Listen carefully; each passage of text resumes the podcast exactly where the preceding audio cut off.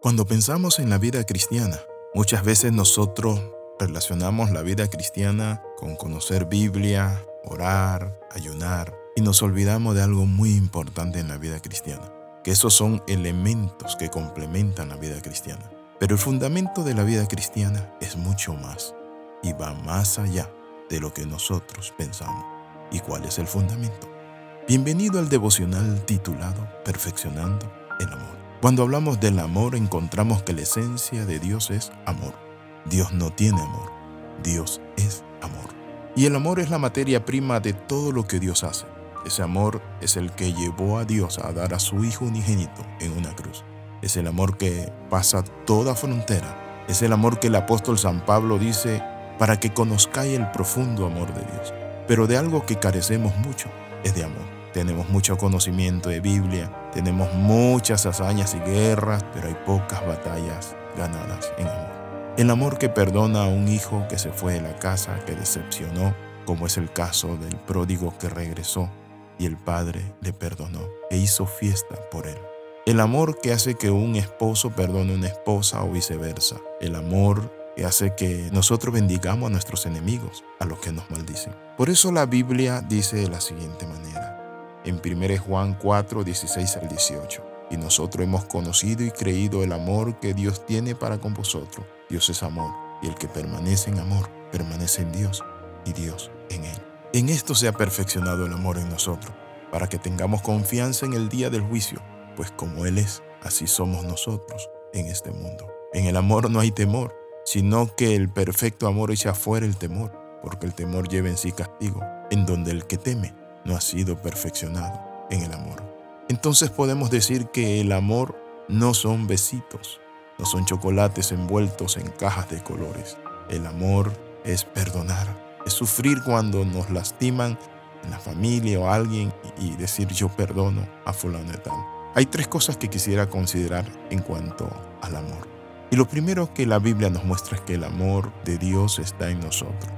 La palabra dice en 1 Juan 4:16 dice de la siguiente manera, y nosotros hemos conocido y creído el amor que Dios tiene para con nosotros Dios es amor, y el que permanece en amor, permanece en Dios y Dios en él.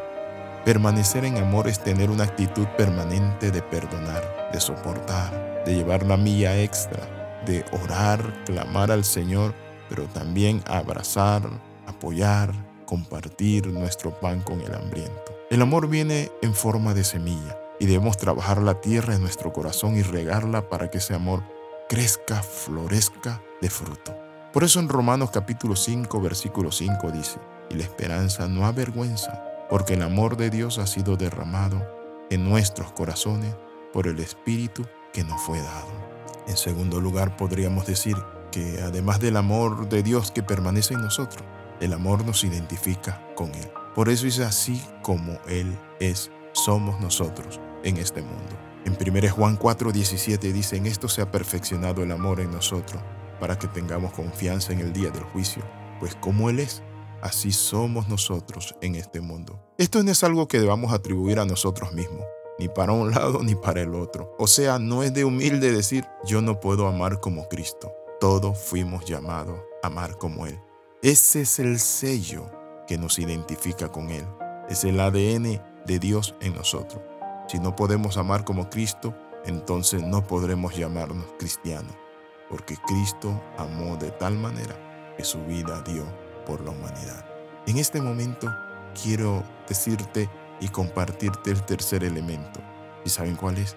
Es que el amor trae victoria. Por eso en 1 Juan 4:18 dice, en el amor no hay temor, sino que el perfecto amor echa fuera el temor, porque el temor lleva en sí castigo. La victoria del amor no es que no haya temor, eso es lo más fácil. La victoria del amor está en que ese amor crezca, se desarrolle, se haga fuerte, perdonemos, ayudemos, crezcamos a la imagen y semejanza de Dios. Porque el temor es el resultado de la inmadurez, de la falta de plenitud. Cuando hay temor, la tendencia es el control, la sospecha, la duda, la inseguridad. Son las emociones que controlan nuestra relación con Dios y con los demás. Pero cuando amamos, podemos decir, como dijo José, cuando le enviaron a decir, tu padre mandó antes de su muerte diciendo, así diréis a José, te ruego que perdones ahora la maldad de tus hermanos y su pecado, porque mal te trataron. Por tanto, ahora te rogamos que perdones la maldad de los siervos del Dios de tu Padre. Y José lloró mientras hablaban. Y vinieron también sus hermanos y se postraron y dijeron, Henos aquí por siervos tuyos. Él respondió, No temáis, vosotros pensasteis mal contra mí, mas Dios lo encaminó a bien para hacer lo que vemos hoy, para mantener en vida a mucho pueblo. Ahora pues, no tengan miedo, yo les sustentaré a ustedes y a sus hijos, así los consoló y les habló al corazón. Ese es el amor. Puedes hablarle al corazón a tus hijos, a tu esposo, a tu ex. Puedes hablarle al corazón a tus enemigos. Puedes hablarle al corazón a las personas que te han lastimado. Si tú perdonas, si tú eres una persona llena de amor, Dios está en ti y tú en Dios. Y por lo tanto el mundo no ve un ser humano ordinario, sino una persona extraordinaria por el amor de Dios.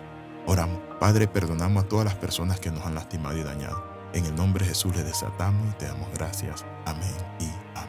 Escriba al más 502 42 45 60 89. Le del capellán internacional Alexis Ramos.